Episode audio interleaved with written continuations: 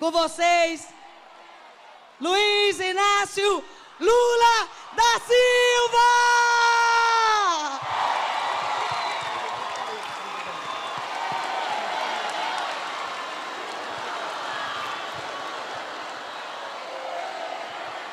Queridas companheiras, queridos companheiros, meu caro, magnífico reitor Ricardo Lodi, melhor ex-reitor, porque ele acabou de renunciar, meu querido Aloysio Mercadante, Marcos Ominamo e Ernest Sampé, três companheiros que fazem a coordenação do Grupo de Puebla, minha querida companheira Dilma Rousseff, meu querido companheiro André Siciliano, meu querido companheiro André Freixo, Marcelo Freixo, meu querida, minha querida companheira Yolanda, vice-presidenta da Espanha, meu caro companheiro Sapateiro, ex-presidente da Espanha e membro do Grupo de Puebla, e meu eterno companheiro, ministro das Relações Exteriores, Celso Amorim, que está aqui conosco.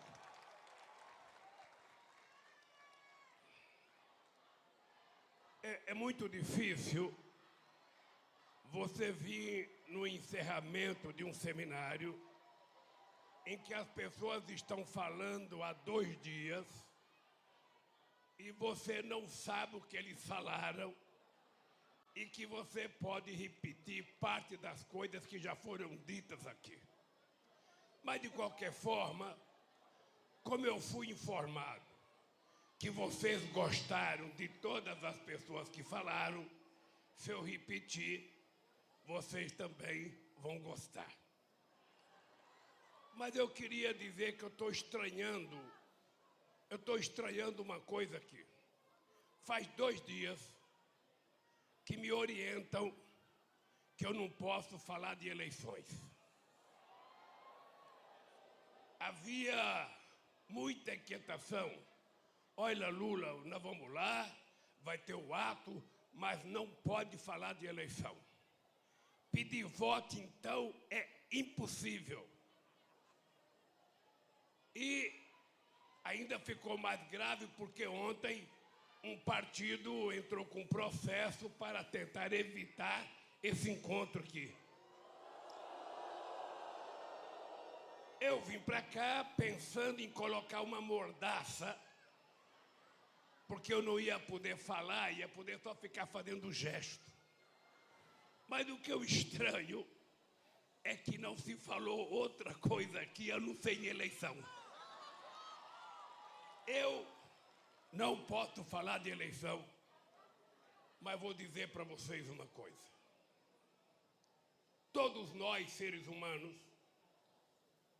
precisamos ter uma causa. Se a gente não tem, a gente precisa arrumar uma causa. Porque a pessoa que não tem uma causa para lutar, que não tem uma causa para defender, a pessoa não está sendo útil na sua passagem pelo planeta Terra. Nós precisamos construir a nossa causa. Ela pode ser ambiental, ela pode ser sindical, ela pode ser política partidária, ela pode ser econômica, ou seja, mas nós temos que ter uma motivação para levantarmos todo dia com vontade de fazer alguma coisa que sirva para ajudar outras pessoas. Se todos nós tivermos uma causa, a gente nunca será derrotado. Eu estou nessa briga há muitos anos. Certamente muitos de vocês não tinham nascido ainda, a gente já estava nessa caminhada. E nessa caminhada a gente perde e a gente ganha. Muitas vezes a gente perde mais do que a gente ganha. Mas mesmo quando a gente perde, se a gente tem uma causa, e essa causa é nobre, a gente vai continuar lutando. Então eu queria dizer para vocês que quando eu fui candidato a presidente pela primeira vez, o Aloysio Mercadante se lembra bem, porque ele fazia parte dos economistas que ajudavam a gente a pensar o futuro desse país. Havia uma história de que o Brasil estava quebrado. Ah, o Lula vai disputar as eleições, se ele ganhar, ele está ferrado, porque o Brasil está quebrado. Vocês estão lembrados que era a famosa década da dívida externa, chamada década perdida. Muitos países da América Latina estavam endividados, a inflação estava muito alta, o desemprego estava muito alto. No caso do Brasil, a gente devia 30 bilhões de dólares para o FMI e o governo não tinha dinheiro para pagar as suas importações. Vocês se lembram que ficava brigando a Argentina, sabe, com o cavalo e o Brasil com o malã, para ver quem era mais amigo do Bill Clinton, para ver quem conseguia apoio do governo americano para resolver o problema do Brasil ou da Argentina. E essa é uma das causas do nosso empobrecimento e do nosso subdesenvolvimento. É que nós sempre ficamos achando que haverá alguém que vai nos ajudar. E quem vai ajudar o Brasil é o povo brasileiro na hora que ele estiver participando, na hora que ele for incluído, na hora que ele se sentir sujeito da história e não coadjuvante da política nacional. E nós então, eu percebia, eu percebi uma coisa estranha. O Brasil nunca teve muita preocupação com a América do Sul. A única grande preocupação que o Brasil teve foi na Guerra do Paraguai. Ainda assim se juntou Brasil, Argentina e Uruguai, e ainda quase perde a guerra para o Paraguai. Porque a guerra terminou com o Brasil lutando contra menino de 10 anos de idade. Pois bem, de lá para cá, o Brasil e a elite brasileira costumava levantar de manhã, olhar o mapa mundo e não via a África. A África era invisível. Não via a América do Sul, ficava olhando a Europa e os Estados Unidos. E assim passaram-se as décadas, passaram séculos, e o Brasil continuou sendo um Brasil subdesenvolvido, ou no máximo, um Brasil em via de desenvolvimento. Naquele tempo, aqui no Brasil e aqui na UERJ também, certamente os economistas discutiam o que fazer com o Brasil. A gente vai distribuir renda para o Brasil crescer ou o Brasil tem que crescer para que a gente possa distribuir? Ou seja, quem nasceu primeiro, o ovo ou a galinha? E por conta disso não se tomava decisão. A gente ficava discutindo aqui no Brasil a gente não pode exportar porque precisamos fazer o mercado interno crescer. E se o mercado interno crescer, a gente não vai poder crescer as nossas exportações. E a gente ainda dizia mais uma: a gente não pode aumentar o salário, a gente não pode aumentar o salário mínimo, porque se a gente aumentar o salário dos trabalhadores e o salário mínimo, vai vir a inflação. E aí a gente não vai dar certo. Foi com essas dúvidas que este torneiro mecânico, eleito pelo povo brasileiro, assumiu a presidência da República em janeiro de 2003. Vocês não têm noção do que é você deitar e ficar de barriga para cima pedindo a Deus para você não fracassar. Eu tinha como exemplo, Dilma, o Valessa na Polônia. O Valessa, como eu, era um metalúrgico. Na mesma época que eu fazia greve nas indústrias automobilísticas em São Bernardo, ele fazia greve no estaleiro de Gdansk, na Polônia. A diferença entre o Valesca e eu é que ele tinha um amigo que virou papa. E a igreja deu um forte apoio para que o Valesca não só ajudasse a derrubar o regime do general na Polônia, mas fizesse o Valesca ser eleito presidente da República. E o que aconteceu com o Valesca? Ele foi presidente. Quando terminou o seu mandato, ele foi candidato à reeleição e teve apenas 0,5% de voto. Ou seja, significa que tinha sido fracasso o mandato do Valesca. E eu ficava pensando, eu não posso errar, porque se eu errar, eu tenho que voltar para o sindicato. A minha casa era 600 metros do sindicato. Eu ouvia os discursos dos trabalhadores às seis horas da manhã na porta da Volks, na Brastemp, na porta da Volkswagen Caminhões. Eu falava, porra, se eu fracassar, eu vou ouvir os caras me achincalharem na porta de fábrica. Ademais, eu não falo espanhol. Quando esses caras, meus amigos que falaram aqui espanhol, eles falam muito rápido, eu não entendo nada. Não entendo nada. E eu não falo francês, eu não falo inglês. Então eu estou desgraçado, eu não posso ir para nenhum país, eu tenho que ficar em São Bernardo, no Brasil. Eu não posso perder as eleições e ir para Paris. Eu não posso perder as eleições e ir para Inglaterra. Eu não posso perder as eleições e ir para Madrid. Então eu tenho que ficar. Essa era uma preocupação minha de não fracassar, porque eu não tinha para onde ir, eu tinha que ficar aqui. Pois bem, pois bem, companheiras e companheiros, a única coisa que eu tinha certeza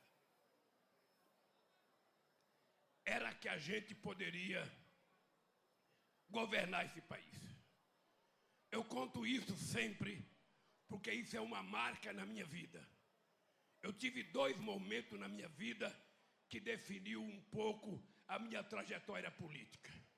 O primeiro foi quando, dia 10 de dezembro de 2002, eu já eleito presidente da República. Não, antes eu tomei uma decisão. Eu queria demonstrar que a minha relação prioritária seria com a América do Sul. E os dois primeiros países que eu visitei foi a Argentina e o Chile, para marcar a minha posição com a América do Sul. Mas nós fomos convidados pelo presidente Bush. E lá vai o torneiro mecânico no salão oval da Casa Branca. Lá, aquele salão oval da Mônica Levinsky.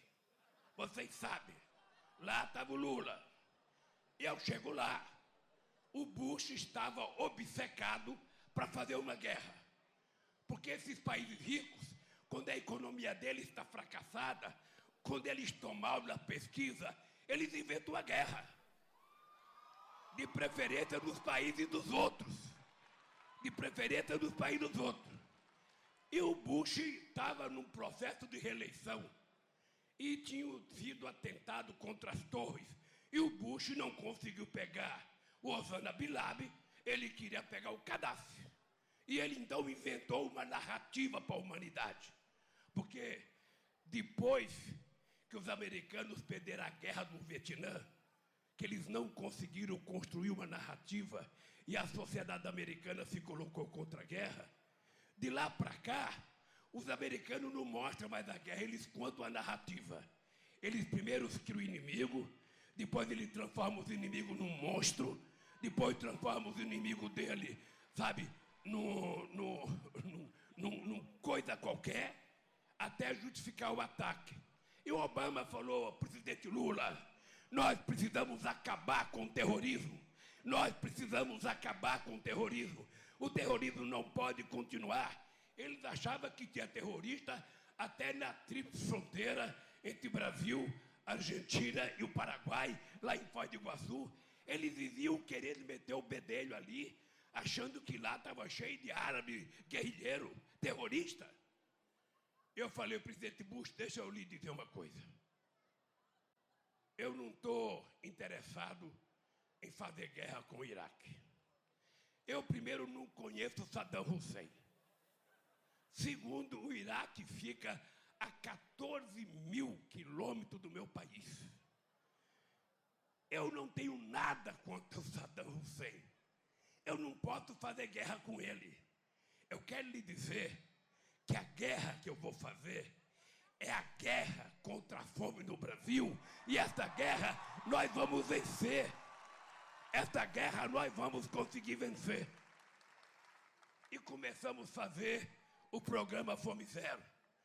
E graças a Deus, no governo da Dilma, a ONU anunciou finalmente o Brasil saiu do mapa da fome. Finalmente o Brasil estava considerado um país sem fome. Apesar de não termos acabado com a pobreza, que ainda é muito grande. E há outro momento que me deu orgulho de ser presidente, é que eu tinha apenas cinco meses de governo, eu sou chamado para a primeira reunião do G8, em Evian. Aí chegamos em Evian, estava lá o Bush, estava o rei da Arábia Saudita, estava o, o, o Tony Blair, estava ah, o Koziumi do Japão, estavam os presidentes de todos os partidos, estava o Chirac. E eu olhei dentro de uma sala, era uma sala fechada, toda de vidro, as pessoas sentadas, e eu do lado de fora tentando levar o meu intérprete. Porque nem eu entendia, nem eu falava. Se eu entro naquela reunião sem intérprete, seria a reunião do surdo e mudo aqui. Não falo, não escuto. Então, eu fiquei discutindo com a organização que eu precisava levar o meu companheiro Sérgio Ferreira, que é aqui do Rio de Janeiro, que é um dos maiores intérpretes que eu já conheci na vida. E não deixaram o Sérgio entrar. Aí eu falei, pô, o que que eu vou fazer? Está lá o metalúrgico de Garanhuns, na frente daquelas personalidades todas que eu via na televisão. E o que que eu vou fazer? Aí o Sérgio falou, presidente, não tem problema. Hora que o senhor entrar, o senhor coloca aquele aparelho no ouvido, que tudo que o senhor falar, eles vão traduzir. E tudo que, o senhor, que eles falarem vai ser traduzido para você. Aí eu fiquei pensando, olhava na cara dele e eu falei, peraí, quem desses presidentes já trabalhou no chão de fábrica? Nenhum. Quem desses presidentes já ficou desempregado? Nenhum. Quem desses presidentes já passou fome? Nenhum. Quem desses presidentes já morou em casa que entrava um metro e meio de água cada vez que dava uma chuva onde eu morava? A gente passava metade do dia afogado, metade do dia tirando a lama, e quando a gente tirava a lama, chovia outra vez, a gente tinha que ficar outra vez afogado e tirando a lama. Eu olhava para a cara dele, nenhum. Aí me deu uma coragem, sapateiro, me deu uma coragem, falou o seguinte: olha, eles todos são mais famosos do que eu, mas nenhum deles tem a experiência de vida que eu tenho e vim da onde eu vim. Pois eu vou entrar e vou falar grosso com eles. E eu vou querer ser respeitado porque eu conheço o mundo que eles não conhecem. E eu vim de uma situação adversa que eles muitas vezes nem sabem que existe. Olha, com a graça de Deus, eu entrei naquela reunião, parecia que eu entendia tudo e parecia que eles entendiam tudo que eu falava. E ali eu construí uma relação de amizade respeitosa o Brasil passou a ser respeitado, eles estavam confiantes. E eu ainda não contei a Luísa Mercadante a reunião que eu tive com o presidente do FMI na Alemanha, na, na França. Um, um, um, como que é o nome dele, Celso? Hein? Kohler. Ah, olha, até falei bonito agora, Kohler. Era o nome do alemão. Depois ele foi presidente da, da Alemanha. Mas esse cara foi na França conversar comigo sobre a dívida do Brasil. Aí ele sentou comigo, o Sérgio Ferreira traduzindo, e eu comecei a falar da minha vida. Comecei a falar de Garanhuns, comecei a falar de Caetés, comecei a falar das lições que a minha mãe me dava, comecei a falar do critério de honestidade, comecei a falar como é que a gente fazia contabilidade na minha casa. A minha mãe pegava o envelope de pagamento de oito filhos. Minha mãe não sabia fazer um ó com um copo, mas sabia contar dinheiro. Ela pegava o nosso salário, ela repartia. Isso aqui é para pagar a padaria, isso é para pagar a venda, isso é para pagar o ônibus, isso é para pagar a luz, isso é para pagar a água. Se sobrava, a gente tinha alguma coisa. Eu comecei a contar história para o cara do FMI. Daqui a pouco o cara levanta, começa a chorar e me abraça. Aí eu falei, pô, se eu conseguir fazer um alemão chorar, vai dar futuro. Vai dar futuro. Porque, cara, o cara virou meu amigo. E depois eu fui na Alemanha, ele era presidente da Alemanha. Outra vez ele me viu, foi fazer o um discurso e começou a chorar. Eu falei, puta merda, eu não sou fraco fazer o alemão chorar duas vezes. A verdade, a verdade é que eu digo para todo mundo, naquele momento a gente estava começando uma vida. O Chaves já brigava com o Bush. O Chaves já brigava com o Uribe. Eu tinha 21 dias de governo, nós fomos obrigados a criar um grupo de amigos da Venezuela para ver se a gente conseguiria pacificar as brigas internas na Venezuela entre o Chaves e o pessoal de direito, os empresários. E conseguimos. Conseguimos porque o Celso teve um trabalho extraordinário, junto, junto com o secretário de Estado americano, junto com o Aznar da Espanha, a gente conseguiu fazer um acordo. E o Chaves conseguiu fazer o referendo dele. A partir daí, o Brasil começou a virar protagonista internacional. E a partir daí a gente começou a ser respeitado, porque a gente respeitava as pessoas e ele respeitava a gente. A gente não falava fino com os Estados Unidos e nem falava grosso com a Bolívia. Como disse o Chico Buarque, a gente tratava todo mundo com o mesmo respeito. E isso fez com que o Brasil passasse a ser um país levado muito a sério. E nesse período, o Celso marcava, eu visitei todos os países da América Latina e do Caribe. Eu visitei 30 países da África. Porque ninguém vai para a África. Mesmo quando você é presidente, a gente avisa que vai viajar para a África. Aí quando chega na antivéspera, você chama o chefe do cerimonial e fala o seguinte: quem vai para a África comigo? Muitos ministros não queriam ir. Porque se fosse para Paris, o avião lotava. Se fosse para Londres, o avião lotava. Se fosse para Nova York, lotava. Mas para a África, a gente às vezes tinha que pegar o telefone e intimar o ministro: você vai. Porque senão não ia. É assim até nos governos progressistas, nos governos de esquerda, o pessoal tem uma preferência, uma preferência pela coisa mais chique. Porque nós, seres humanos, temos uma facilidade imensa de nos adaptar às coisas boas. E temos muita dificuldade de aceitar as coisas ruins. Então, nós conseguimos fazer com que o Brasil passasse a ser uma referência no debate mundial. E aí nós fomos trabalhando com a Argentina, com o Chile, com o Uruguai, com o Paraguai, com o Equador, com a Colômbia, com a Venezuela, com o Peru, sabe, com todos os países, com a Nicarágua, com El Salvador, com Honduras, com a Costa Rica, com Cuba. Ou seja, então nós viramos uma espécie de referência na relação com esses países. Eu acho, Dilma, que foi um pouco isso que incomodou os americanos. Porque os americanos nunca admitiram que tivesse uma outra referência na América Latina que não eles. Então era preciso não permitir que o Brasil tivesse força política. Aí, a primeira coisa que nós fizemos na América do Sul foi fortalecer o Mercosul. Os americanos queriam introduzir aqui a ALCA e nós, em Mar del Plata, na Argentina, expulsamos a ALCA e fortalecemos o Mercosul com Argentina, Brasil, Paraguai e Uruguai e com outros países sócios. Até hoje você vê na televisão alguns ignorantes brigando com os países da América do Sul. A Dilma sabe, quando nós chegamos ao governo, o fluxo na balança comercial com a Argentina era só de 9, de 7 bilhões de dólares. Quando nós saímos de era 40 bilhões de dólares o fluxo na balança comercial com a Argentina. Porque é para esses países que o Brasil vende produtos manufaturados.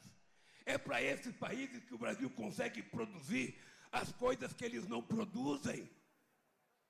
Mas o Brasil fica pensando em vender para os Estados Unidos, só que os Estados Unidos não quer comprar do Brasil como a elite brasileira pensa que quer. Hoje, a relação comercial do Brasil com a China é três vezes maior do que a relação com os Estados Unidos. Três vezes maior.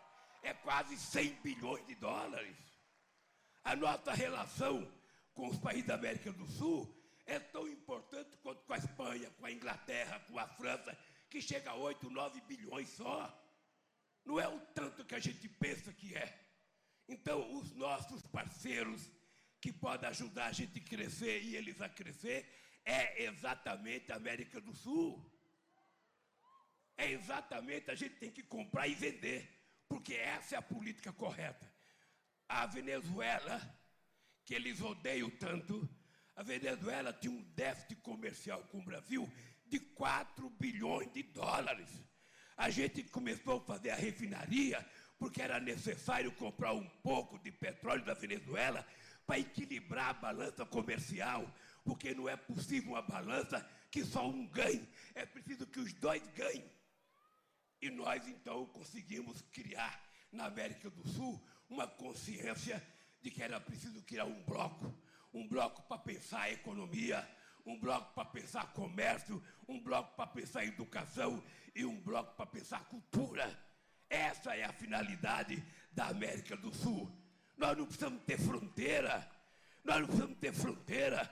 A nossa fronteira é o desenvolvimento, a nossa fronteira é o crescimento, a nossa fronteira é combater a miséria junto. É isso que nós precisamos fazer.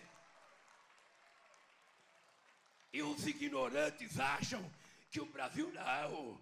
O Brasil não pode ajudar a Bolívia, porque a Bolívia é pobre. O Brasil tem que conversar com a Áustria. Acontece que a Áustria não quer comprar da gente.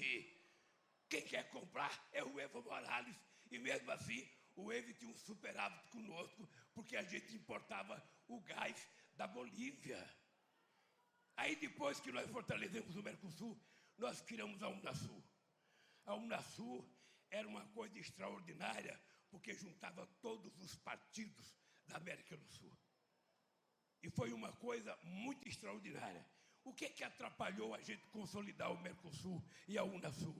É que nós ainda, em 500 anos de história, a América do Sul, de língua espanhola, aprendeu que o Brasil era o inimigo. Então todo mundo tinha preocupação com o Brasil, que o Brasil é queria invadir eles. Isso era colocado por orientação da escola militar americana, na escola militar dos países da América Latina. O Chaves era coronel e era professor na Academia Militar da Venezuela. Ele me dizia, Lula, toda aula que eu dava era para dizer que os inimigos nossos eram o Brasil, que a gente tinha que ter preocupação com o Brasil, porque o Brasil poderia invadir a Venezuela. Hoje a gente invadir a Venezuela. Quando eu assumi a presidência, os soldados brasileiros não ganhavam nem o salário mínimo. Quando eu ganhei as eleições, que eu tomei posse, os soldados brasileiros eram liberados às 11 horas, porque não tinha dinheiro para dar arroz e feijão para eles. Olha, quem invadir quem? O Brasil não tinha condições, porque o Brasil não tem noção do papel dos militares. O papel dos militares não é ficar puxando o saco do Bolsonaro, porque o Bolsonaro não é dono dos militares. Os militares fazem parte de uma instituição do povo brasileiro para defender o povo brasileiro de inimigos externos. Ele não tem que ficar puxando o saco de presidente, nem de Lula, nem de Bolsonaro, nem de Celso Amorim. Eles têm que estar acima das brigas políticas. Ele não pode ficar o Bolsonaro dizendo, ah, os meus militares, ah, ele, ele, ele é tão frágil, ele é tão boçal que como ele não tem partido político, como o partido dele não tem bandeira, como o partido dele não tem música, como o partido dele não tem, não tem hino, não tem programa, não tem manifesto, o que, que ele pegou? Ele pegou a bandeira brasileira e a camisa da seleção para dizer: esse é o meu partido. Vamos dizer para ele que a bandeira brasileira e as cores verde e amarela não é, não é desse fascista, ela pertence a 213 milhões de brasileiros. Vamos dizer para eles. Ele se apoderou como se fosse dele. Então, companheiros e companheiras. Gente, eu vim aqui para falar de igualdade.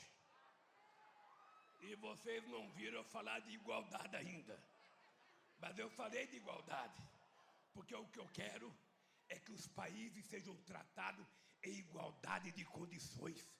Nós temos que respeitar a integridade territorial de cada país.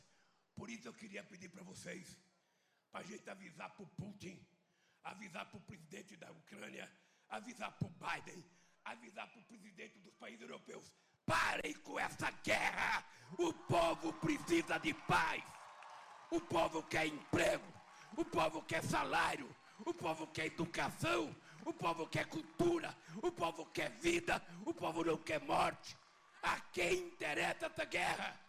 A razão dessa guerra, por tudo que eu compreendo, que eu leio que eu escuto, seria resolvido aqui no Brasil, numa mesa tomando cerveja. Seria resolvido aqui. Se não na primeira cerveja, na segunda. Se não desce na segunda, na terceira. Se não desce na terceira, até acabar as garrafas, a gente iria fazer um acordo de paz.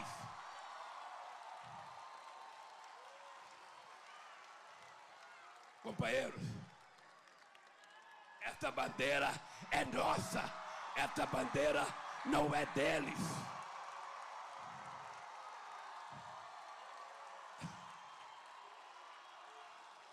Então, companheiros e companheiras,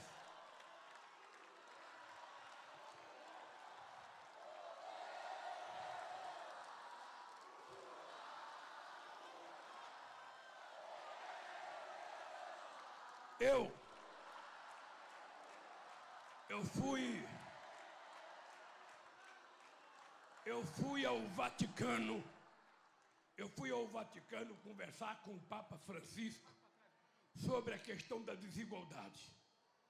Depois que eu conversei com o Papa Francisco, eu fui no Conselho Mundial de Igreja para conversar com o Conselho Mundial de Igreja sobre a questão da desigualdade.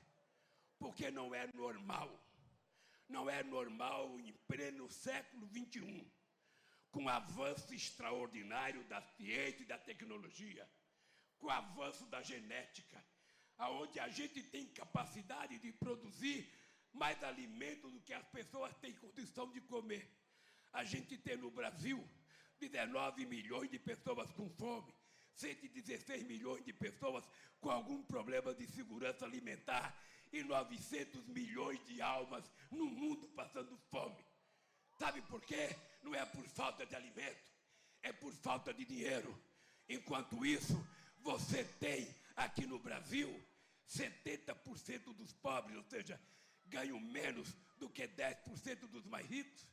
Você tem gente, sabe, comprando passagem de foguete para ir conhecer o espaço, enquanto perto da casa dele tem gente morrendo de fome.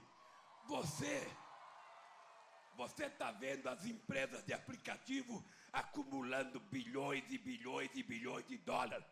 Tem um deles da Amazon que comprou um iate de 400 bilhões de dólares e mais um para pousar o seu helicóptero. Enquanto isso, quanto é que ganha esse povo que pensa que é pequeno empreendedor, que trabalha com aplicativo, esse povo que trabalha com Uber, esse povo que trabalha sabe, entregando comida, às vezes carregando uma mala de comida nas costas e o estômago roncando de fome porque não tem dinheiro para comprar, que não tem férias, que não tem descanso semanal remunerado, que não tem um salário adequado, essa pessoa que não tem nenhum sistema de segurança social, como é que pode? Essa moça aqui, ó, cadê aquela moça da Espanha que estava aqui? Saiu. Aquela Yolanda que falou.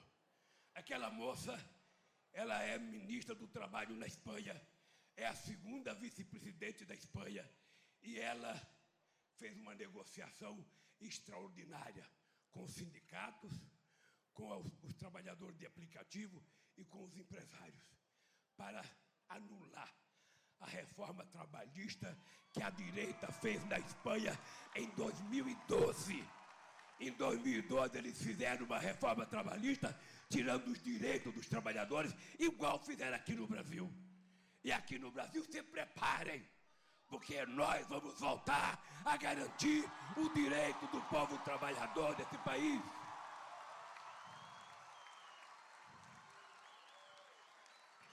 Não adianta ficar inventando que a Previdência é deficitária, porque até 2014, quando essa senhorita aqui foi eleita presidente, reeleita, a Previdência Social era superavitária, porque nós tínhamos criado mais de 20 milhões de empregos com carteira profissional assinada.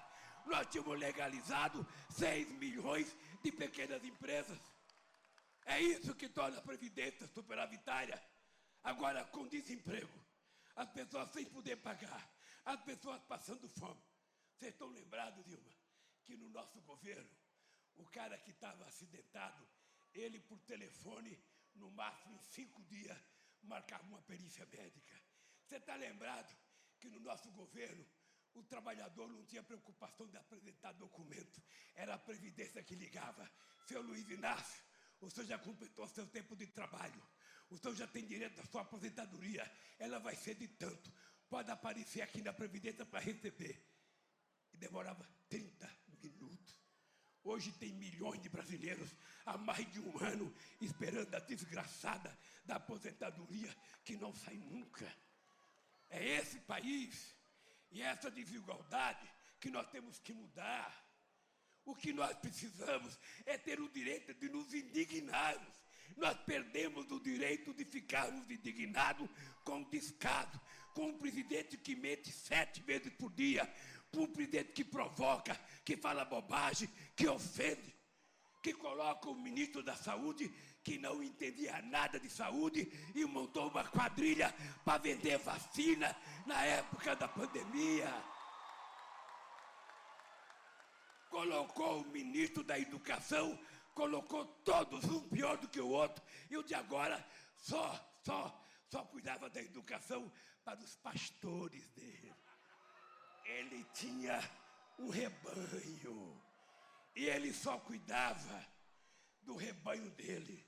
Eram os pastores, amigos do ministro, que conseguia dinheiro. Esse cara, eu estou aqui no Rio de Janeiro. E eu falo, sem conhecer números, meu magnífico reitor. Eu duvido, eu duvido, que na história do Rio de Janeiro, desde a proclamação da República, mesmo Getúlio Vargas ficando 15 anos na presidência, eu duvido, Dilma, que eles fizeram metade do investimento que nós dois fizemos no Rio de Janeiro. Eu duvido.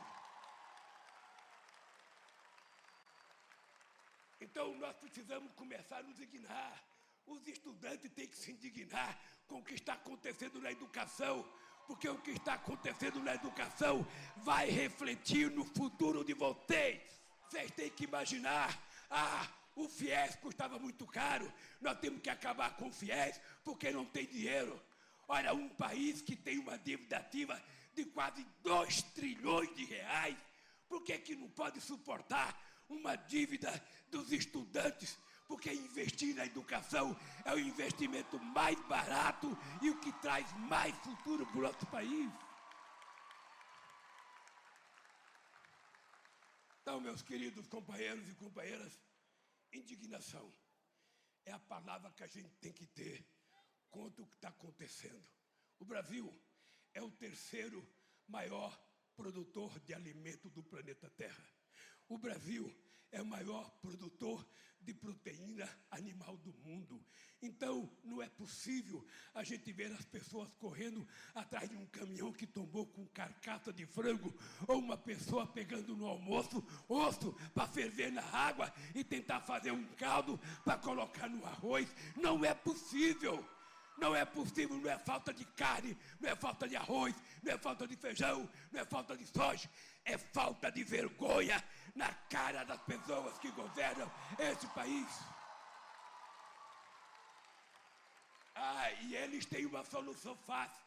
Vamos vender a Petrobras, vamos vender a BR, vamos vender gasoduto, vamos vender Correio, vamos vender Banco do Brasil, vamos vender Caixa Econômica Federal, vamos vender o BNDES. Porque como eles não sabem governar, eles só querem vender o que está pronto. É como se você casasse, você que está me ouvindo, e o teu marido, ao invés de querer trabalhar para sustentar a tua casa, ele falasse, amor, vamos vender a geladeira. Na semana seguinte, amor, o dinheiro acabou, vamos vender o fogão. No quarto dia, amor, vamos vender a cama. No quinto dia, o que, que ele ia vender? a alma dele para o diabo, ele ia vender, porque eles não têm coragem, não têm coragem de trabalhar. E o Brasil, o Guedes não sabe fazer a economia pensando no povo, ele faz a economia pensando em vender. E tentar jogar culpa do preço das coisas na guerra da Ucrânia, ou tentar vender a culpa em alguma outra coisa, eu vou dizer para vocês na crise de 2008, o barril do petróleo chegou a 147 dólares o barril. Mais do que agora. Sabe quanto vocês pagavam um litro de gasolina? Dois reais e sessenta centavos. Acontece que eles fizeram um discurso e às vezes a gente acredita no discurso dele, porque o discurso dele sempre tem uma narrativa convincente de que era preciso vender a BR. Se a gente vendesse a BR e acabasse com o monopólio da BR, ia ter muitas empresas participando. Com muitas empresas participando, ia ter livre concorrência. E livre concorrência iria fazer com que o preço fosse mais barato. Quanta gente acreditou nisso? Ah, na Petrobras só tem ladrão. É preciso privatizar.